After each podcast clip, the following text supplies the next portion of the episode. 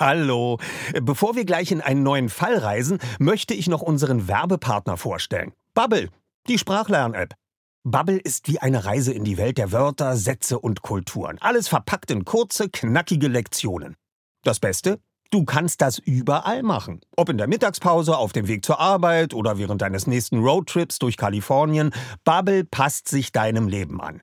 Bubble bietet Sprachkurse in 14 Sprachen, von Englisch über Spanisch bis hin zu Norwegisch.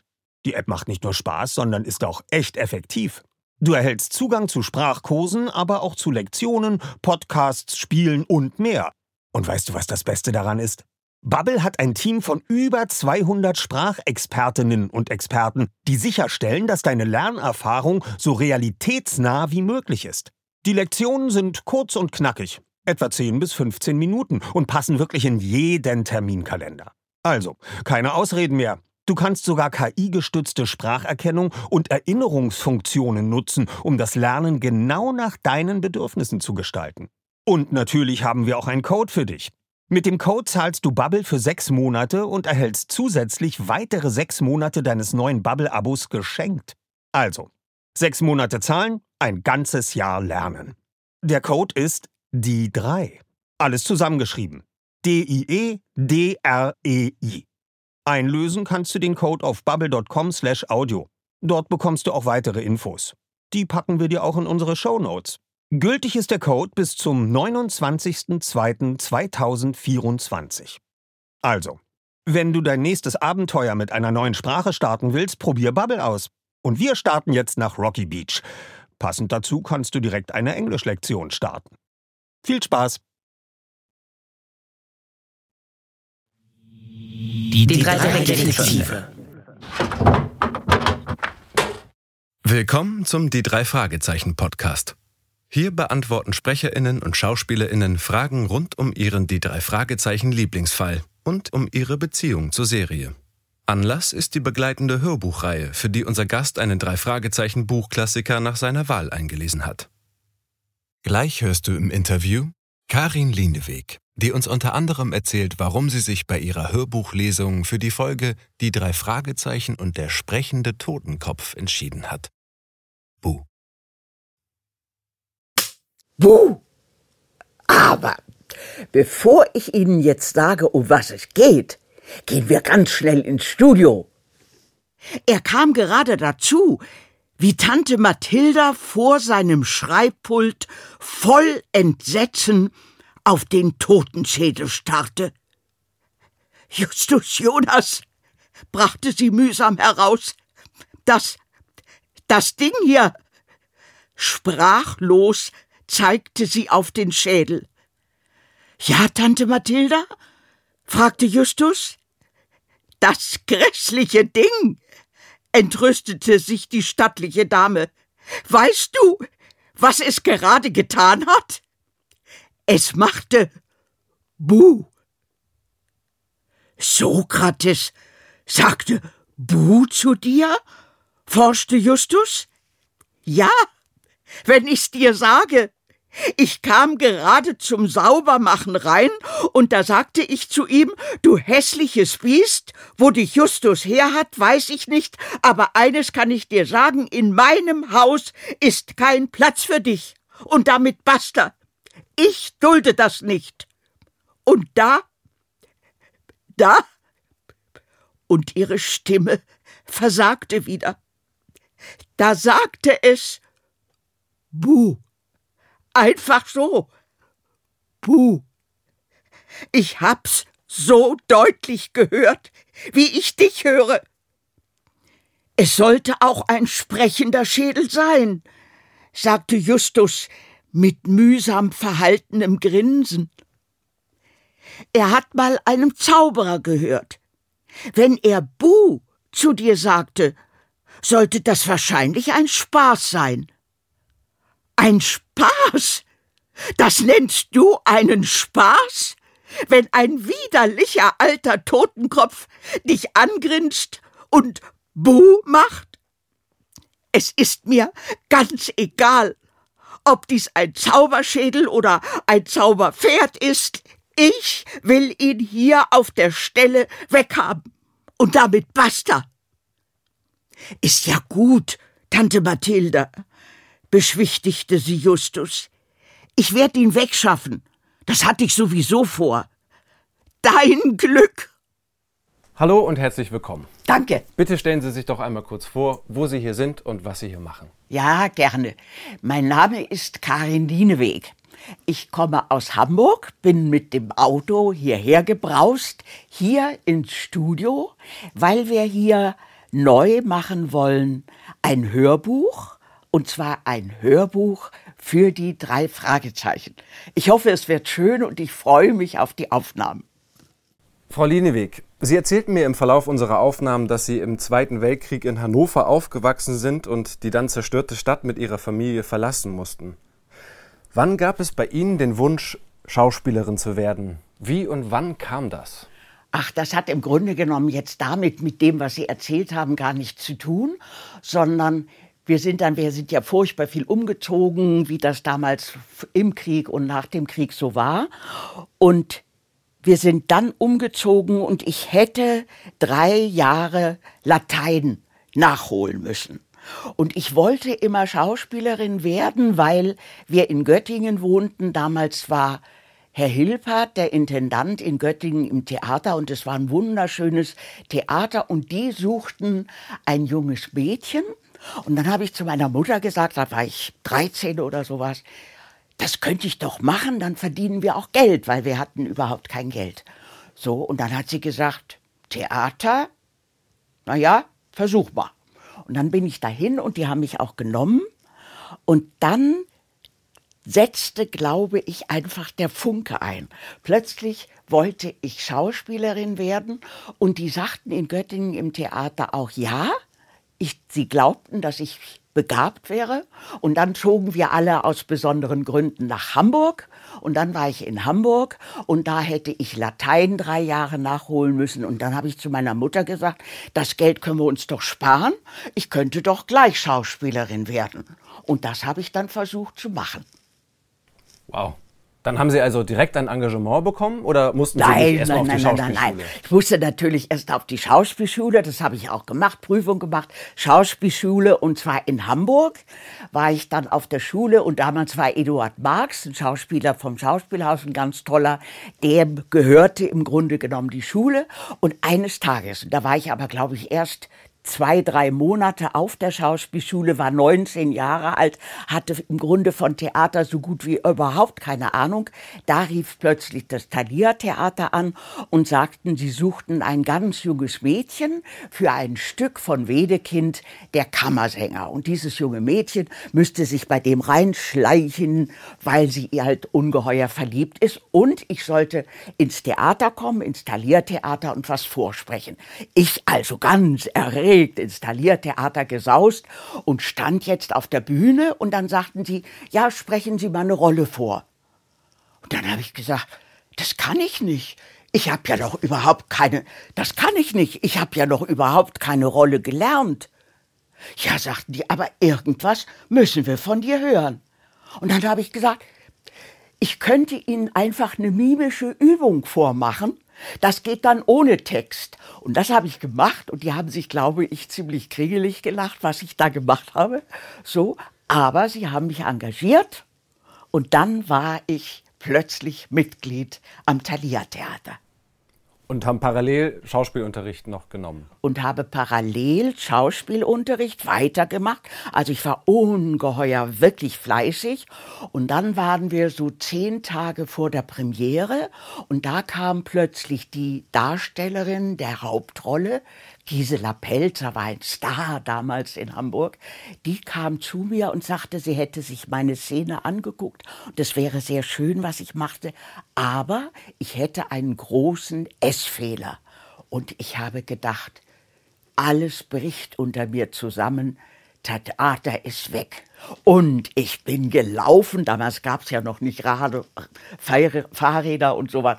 Also bin ich gesauscht über die Alster rüber und die Roten Bauchchaussee rauf zu Edo Marx in die Schule und habe gesagt, ich habe einen Essfehler, ich habe einen Essfehler, ich muss ganz schnell den Essfehler loswerden.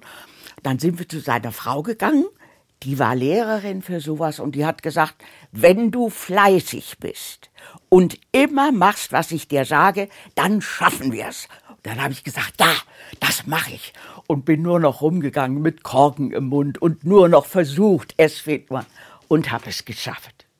Und wie kam es dann zu der Besetzung zur Rolle der Tante Mathilda damals? Beziehungsweise wie kam Heike Dine Körting auf Sie? Sie hatten ja schon damals in Filmen wie Columbo oder in Serien wie Bonanza synchronisiert. Sie waren am Thalia Theater und waren in NDR-Produktionen wie Polizeifunk Ruf zu sehen. Ja. Wie ist sie auf Sie gestoßen? Also ich denke, wie überhaupt Produzenten, Regisseure auf einen Schauspieler stoßen. Man hat ihn irgendwo gesehen, man hat was gehört und dann hat sie mich angerufen und hat mir erzählt, um was es ging. Tante Mathilda, nun war ich ja damals noch eine junge Frau, so, ob ich das machen wollte. Und dann habe ich gesagt, ja, warum nicht? Und dann sind wir halt ins Studio gegangen und damals waren ja die drei Fragezeichen, die drei Jungs waren ja wirklich noch jung. Die waren also, ich weiß nicht, zwölf Jahre alt oder sowas.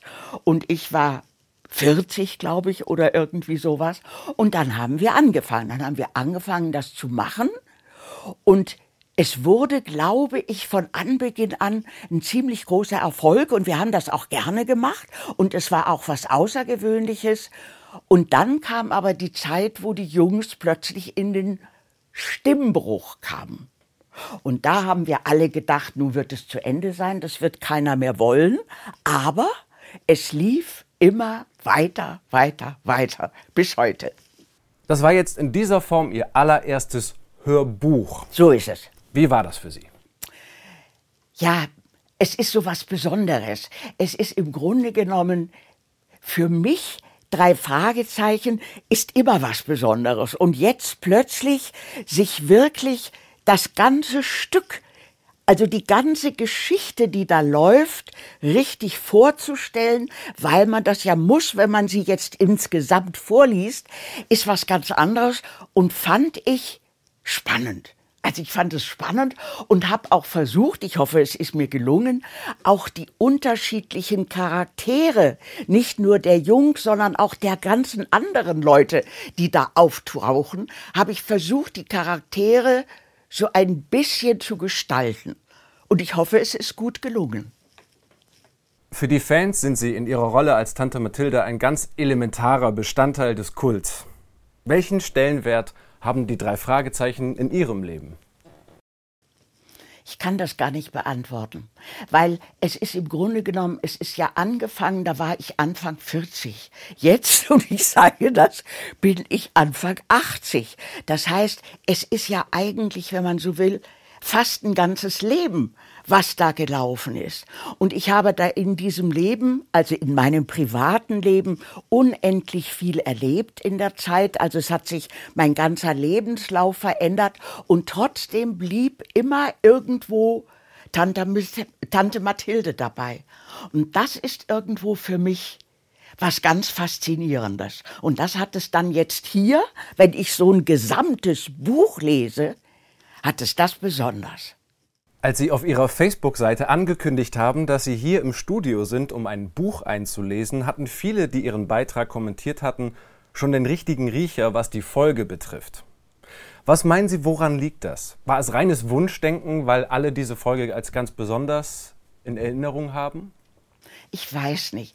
Ich weiß nicht genau, woran es liegt. Ich habe ja ziemlich viele Kontakte, das heißt nicht direkte Kontakte, sondern Schreibweise und sowas mit sehr vielen Hörern und bin auch einmal gerade hier in Berlin gewesen in so einer Großveranstaltung, wo ich viele, viele, viele Leute getroffen habe, Fans getroffen habe und ich denke, die sind einfach damit aufgewachsen. Ich muss eine Geschichte mal erzählen. Und zwar von einem Dirigenten, einem ganz, ganz Bekannten. Der hat mich mal angerufen und hat gesagt, er ist einfach damit aufgewachsen und wenn er jetzt irgendwo in der Welt zum Dirigieren ist, in Tokio oder wo auch immer, wäre er da alleine und dann nimmt er sich im Hotel die drei Fragezeichen hervor und hört sich die an und ist wieder zu Hause. Und ich glaube, das macht es aus, dass es irgendwo, ja, ich sag mal, eine Heimat ist.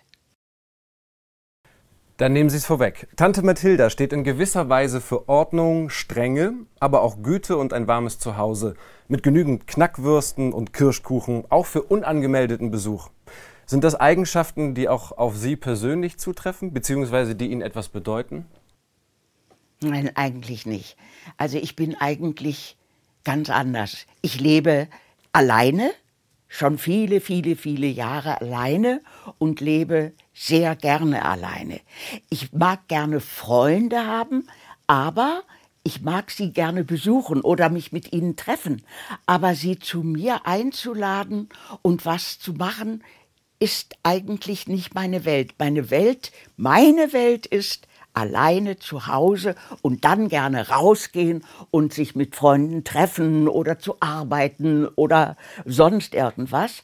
Aber mein Zuhause ist mein Zuhause.